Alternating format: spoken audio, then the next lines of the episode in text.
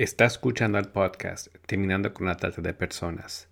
Este es el episodio número 74, Programas de Prevención de la Oficina de las Naciones Unidas contra la Droga y el Delito para Centroamérica y el Caribe.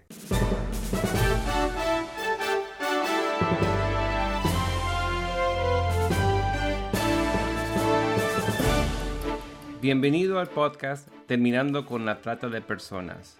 Mi nombre es Gilbert Contreras. Y mi nombre es Virginia Contreras. A través de nuestros episodios, que se emitirán cada dos semanas, buscaremos empoderarlo a usted con herramientas para estudiar el asunto, ser una voz y hacer una diferencia para terminar con la trata de personas. Buenas tardes, Virginia. Buenas tardes, Gilbert. Tenemos una entrevista en el día de hoy, ¿no? Así es. Recordemos a nuestra audiencia que hemos estado en la semana del 23 al 31 de octubre del corriente año animando a las comunidades de fe en Argentina y a, y a, otros que se han sumado en nuestra campaña de la cinta roja contra el abuso problemático de sustancias. Y con el deseo siempre de estar educando y proveyendo recursos a nuestra audiencia y a aquellos que participan con nosotros en estas iniciativas, es que en el día de hoy tenemos como invitada a la psicóloga y magíster Melba Ramírez, quien es la coordinadora de proyectos de reducción de demanda de drogas de la Oficina de las Naciones Unidas contra la Droga y el Delito para Centroamérica y el Caribe. ¿Te parece, Gilbert, que pasemos a la entrevista? Sí, adelante con la entrevista. Buenas tardes, Melba. Buenas tardes, Virginia. Podríamos comenzar esta entrevista tal vez comentándole a nuestra audiencia en qué consiste su trabajo como coordinadora de proyectos en la Oficina de las Naciones Unidas contra la Droga y el Delito en Centroamérica y el Caribe. Sí, gracias por la oportunidad de poder conversar con la audiencia y con ustedes.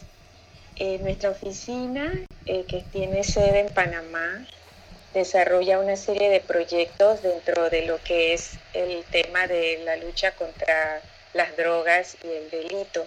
Pero específicamente mi trabajo va dirigido a todos los proyectos e iniciativas que tienen que ver con la prevención del uso de drogas, el tratamiento de los trastornos por uso de drogas y cómo podemos mejorar las condiciones, sobre todo en los países en los que estamos trabajando, a través de la implementación y apoyo de asistencia técnica a los países para que ellos puedan eh, reforzar y fortalecer las iniciativas de prevención que realizan con las comunidades y las diferentes poblaciones.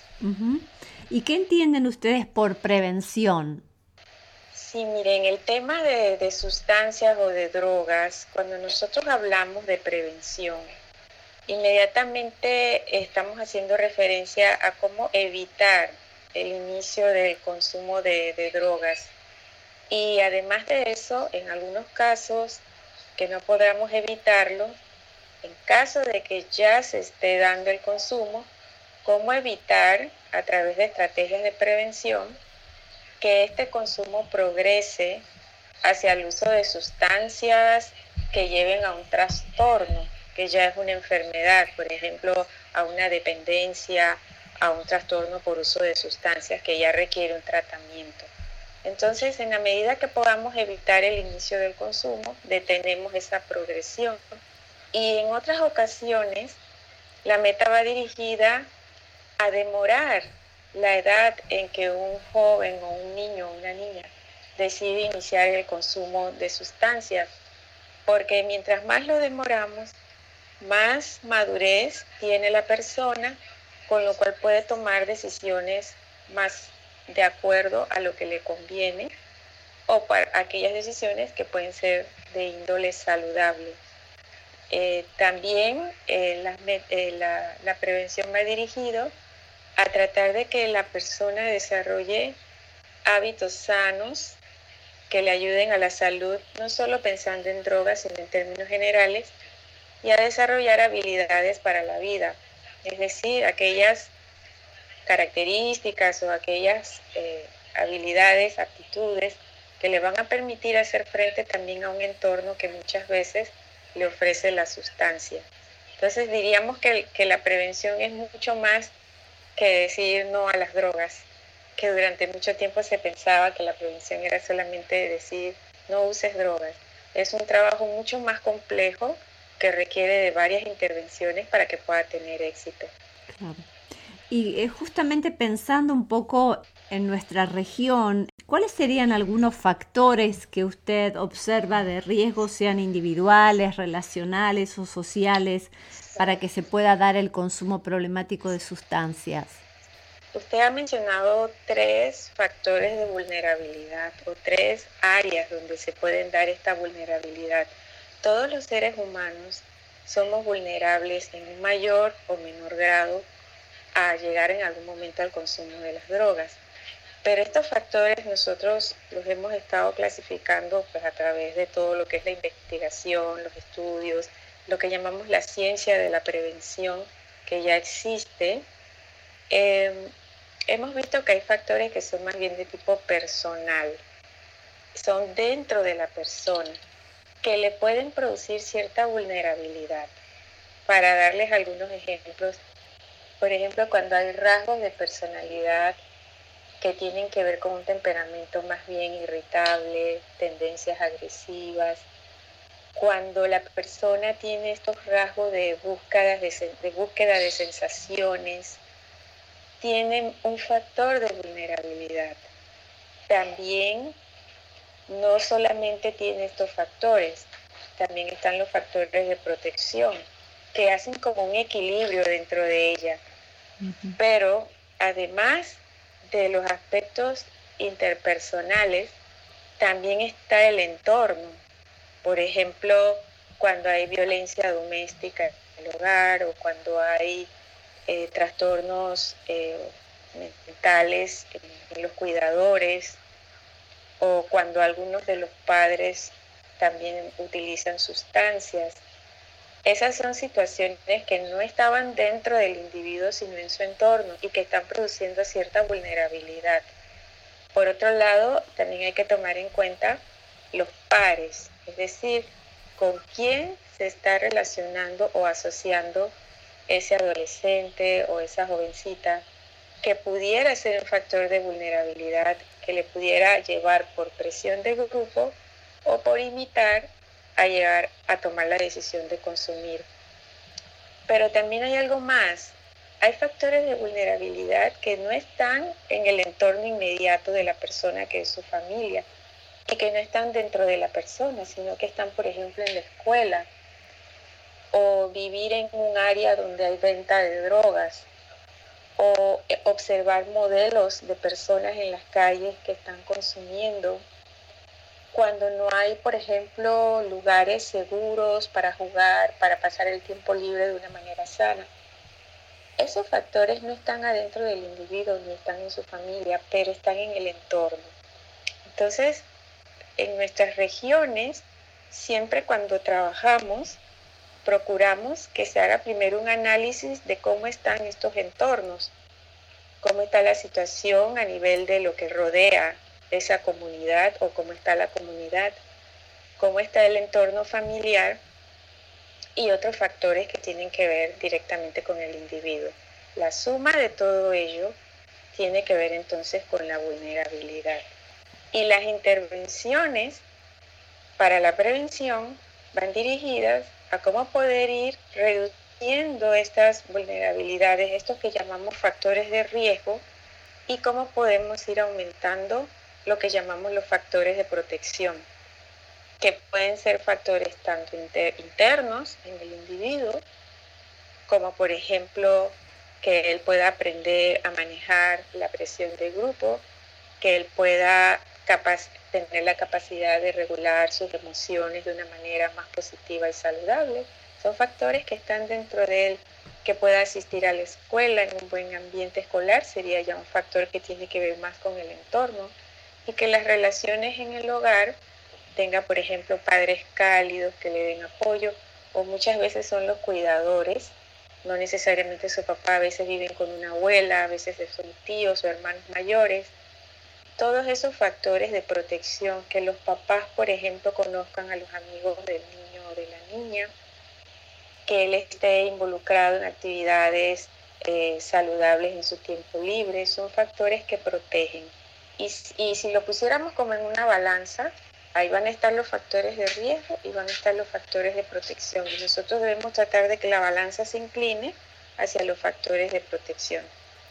Cada país o cada comunidad o cada entorno va a variar y por eso es bien recomendable que antes de iniciar cualquier acción de prevención se pueda hacer una especie de diagnóstico o análisis para conocer a fondo qué factores son los que se están dando en la comunidad y cómo podemos entonces intervenir para apoyar a que la protección aumente.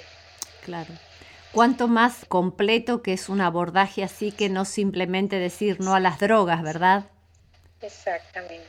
De hecho, los jóvenes, este, este es un, el problema del consumo, lo que nosotros observamos en los diferentes países por estudios e investigaciones nos dice que tiende a ser en el inicio de la adolescencia donde se da más la tendencia a iniciarse en el consumo. Por ejemplo, a los 11, 12, 13 años muchos jóvenes comienzan con las drogas eh, legales que le dicen, por lo menos el alcohol o el cigarrillo. Algunos de estos jóvenes van a, hacer, a continuar hacia las drogas ilegales como la marihuana, la cocaína y todo esto.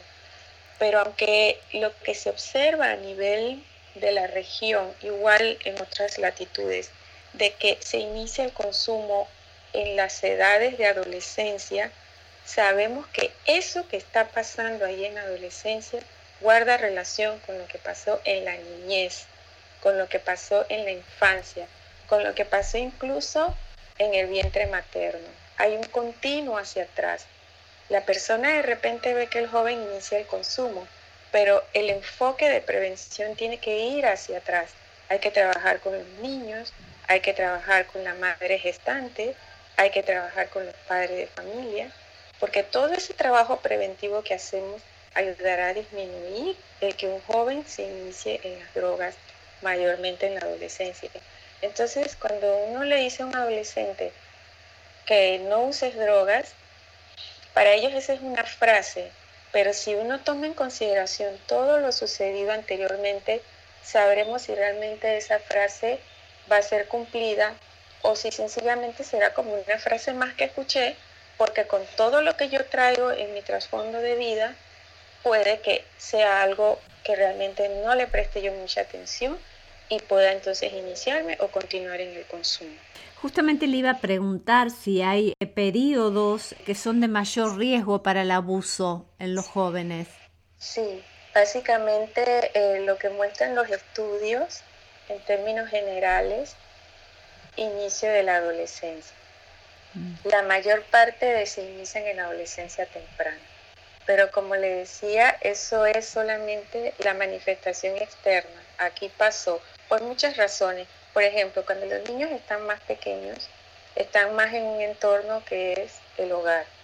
Y si el hogar es lo suficientemente eh, eh, con, eh, protector, posiblemente no haya tendencia o, o haya oportunidad de consumo. Cuando los niños van a la escuela, comienza a abrirse el mundo un poco más. Ya no es solo la familia, también entonces la escuela. Entonces por eso vamos pensando, que hay que hacer prevención a nivel de del padre de familia, hay que hacer prevención a nivel de la escuela. Por eso hay programas que se dirigen dentro de las escuelas. Pero al ir avanzando él en edad y ir adquiriendo más autonomía, va a llegar un momento en que el joven, por ejemplo, está solo con sus amigos, no está en la escuela, no está con los padres, y allí se abre un mundo en donde por eso tenemos que hacer programas preventivos en la adolescencia, para ayudar a ese joven a manejar posibles presiones de grupo que pueda tener o posible disponibilidad de sustancia que haya alrededor de él. Pero si le vamos enseñando a construir un proyecto de vida saludable, a desarrollo de habilidades con los cuales él pueda manejarse en todos sus entornos, el adolescente o la adolescente tenderá a dirigirse hacia los aspectos más positivos. Entonces, como se ve continuo, pareciera que hay mayor riesgo en el inicio de la adolescencia, pero si por ejemplo ese niño vive en un hogar donde se consume drogas, donde los padres consumen, es más probable que él pueda seguir ese modelo también, pero es porque hay una vulnerabilidad muy grande ahí en la infancia. Ahora, la tendencia general nos dice que al inicio de la adolescencia temprana es que podemos encontrar mayor probabilidad de inicio de consumo. No quiere decir que, por ejemplo, una persona adulta no pueda iniciarse, por lo menos tiene un, estrés muy grande en el trabajo y comienza a tener consumo, o una persona que se jubila y de repente siente que no tiene algún significado en su vida pueda comenzar a abusar de alguna sustancia. Pero la tendencia es un tema de la adolescencia. Mm. Qué importante estar entonces, nosotros en nuestra audiencia tenemos muchos maestros, docentes, también de comunidades de fe. Qué importante entonces prestar atención, ¿verdad?, a todos estos factores de riesgo y a estas edades tan claves. Sí, sí, definitivamente hay algo que yo quisiera hacer énfasis. El cerebro del, ser humano está en periodo de formación hasta aproximadamente los 25 años. Mientras más temprano ese cerebro entre en contacto con alguna sustancia que le produce cambios, va a ser más afectado porque todavía está en formación. Si un niño a los 5 años comienza a abusar de una droga, pues el impacto en ese niño va a ser mucho mayor que si tiene 10, que si tiene 15, que si tiene 20. Entonces siempre recordemos que aquí hay un tema que tiene que ver con la salud del individuo, su salud física. Pero además de eso, tiene que ver con, su salud emocional y su salud a nivel de, de las relaciones sociales.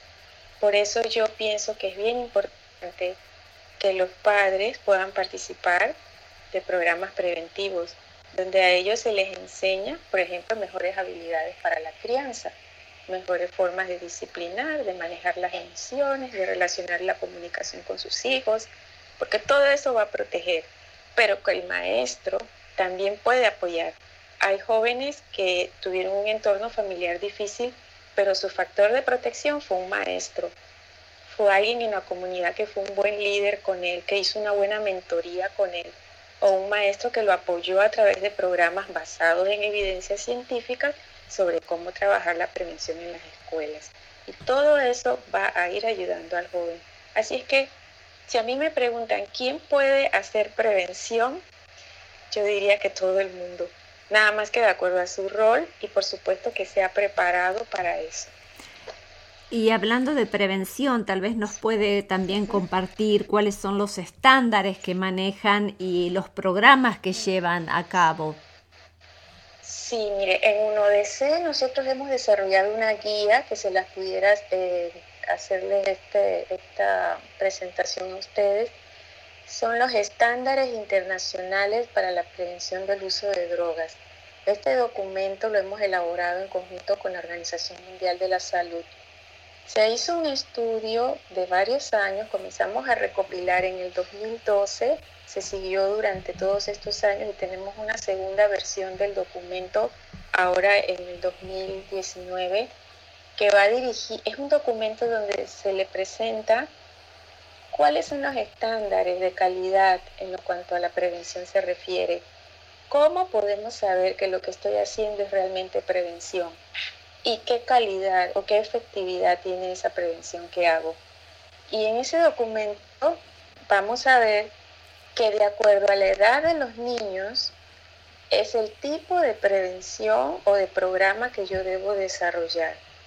Por ejemplo, si el niño tiene dos o tres años, hay que fortalecer mucho todo su desarrollo psicoemocional, psicoeducativo, ayudarlo a insertarse en lo que es el entorno escolar. Si el niño ya es un adolescente, entonces los programas más adecuados son los de desarrollo de habilidades para la vida, cómo tomar decisiones, cómo manejar mis emociones, cómo comunicarme con los demás, un, programa más de tipo socioemocional. Y tenemos, eh, eh, se, se, ve allí en la guía cuáles son los programas que se usan por lo menos con las mamás cuando están embarazadas, con los padres de familia que que hay programas para fortalecer sus modelos de crianza con los adolescentes, con los niños, con los universitarios en el entorno de trabajo, es decir, en cada etapa hay estándares de, de cuáles son los programas que son eficaces. Y eso lo van a encontrar en esta guía. Muy sencilla, cualquiera la puede ver en nuestra página web eh, o yo les puedo mandar a ustedes el link para que ustedes lo puedan compartir también. Entonces, si digamos yo soy un maestro, yo puedo encontrar en esa guía qué tipo de programas son los que yo debería fortalecer. Y si yo soy un padre de familia, voy a ver cuáles son los que a mí me sirven. Si yo soy un líder comunitario, ¿qué puedo hacer en mi comunidad? Ahí está todo. Y hablamos de entornos también. Es decir, nosotros manejamos programas dirigidos a la familia, programas dirigidos a la escuela, programas dirigidos a la universidad, al entorno laboral. En cada entorno se puede hacer el mensaje preventivo. Todo eso lo podemos ver en guías. Aparte de esa guía, eh, tenemos programas para los que tengan interés. Tenemos un programa que se llama Construyendo Familias, que es para ayudar a familias que están pasado, pasando por periodos de mucho estrés y que requieren un apoyo, porque si ese estrés no se maneja bien, va a afectar y va a ser una vulnerabilidad en los niños. Tenemos un programa universal de prevención que se llama Familias Unidas, que va dirigido a todas las familias en general, para aprender mejores maneras de relacionarnos entre nosotros. Y también tenemos los programas de tratamiento eh, entre ellos uno que nos parece muy interesante, es un programa de terapia de familia para adolescentes que se han iniciado en el consumo, porque van a haber jóvenes que ya están consumiendo y sus familias requieren una intervención particular. Además de eso, tenemos campañas por los medios de comunicación.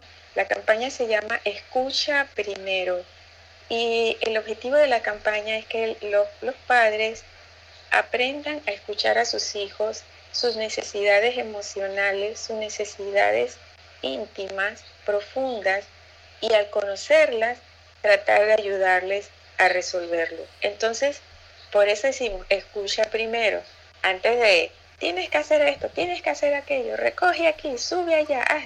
Es, ¿cómo estás, hijo? ¿Cómo te puedo ayudar? ¿Qué necesitas? Te amo por encima de todo. Y son campañas con unos videos muy sencillitos que se llaman Escucha Primero y que también le podemos facilitar toda esa información. Igual si alguien entra al, internet, a Google y pone campaña Escucha Primero de uno de C, ahí va a encontrar toda la información. Bueno, todos estos recursos van a estar al pie de página de nuestro podcast para que pueda tener acceso toda nuestra audiencia.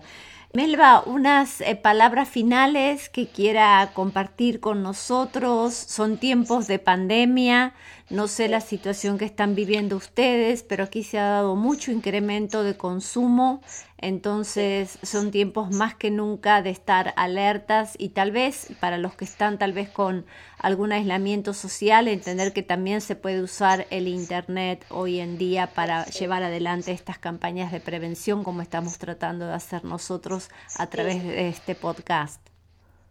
Bueno, yo les diría que me quisiera dirigir más que nada a las familias, porque como usted dice, aumentan los niveles de estrés, eh, en algunos hogares van a haber problemas económicos eh, y de otra índole producto de la pandemia. Nosotros hemos desarrollado una guía que se titula Cómo cuidar a tu niño o a tu niña en época de pandemia y va dirigida a los padres de familia. Yo diría que en este momento es importante que ellos puedan tener acceso a este tipo de material para fortalecer lo que estén haciendo en el hogar en cuanto a los niños. Y por otro lado, que los adultos no descuiden el autocuidado, porque en tiempos de pandemia y todo el estrés que eso representa, los adultos tienen que tener también tiempos de descanso, tiempo de compartir con otro y no llevar solito la carga. Yo eh, también entonces, si no lo puedo eh, ligar directamente aquí a través del podcast al, al link donde está la información, se las voy a hacer llegar. Creo que es verdad, como usted dice, en estos tiempos puede que aumente el consumo, pero si nosotros introducimos algunas estrategias nuevas de prevención, podemos sobrellevar el temporal, como dicen uno, de una manera un poquito más eh, saludable y con más recursos a favor de las familias. Muchísimas gracias Melba porque una entrevista con muchos recursos, mucho contenido, un privilegio poder escucharla en esta tarde. Muchísimas gracias a usted, Virginia, a Gilberto y a esa iniciativa tan linda que están llevando de continuar con el mensaje preventivo en medio de estas circunstancias. Les deseo muchos éxitos. Muchas, gracias. Para obtener los recursos de este podcast y mucho más, visite nuestra página web terminandoconlatrata.org. Terminandoconlatrata.org. Hasta el próximo episodio.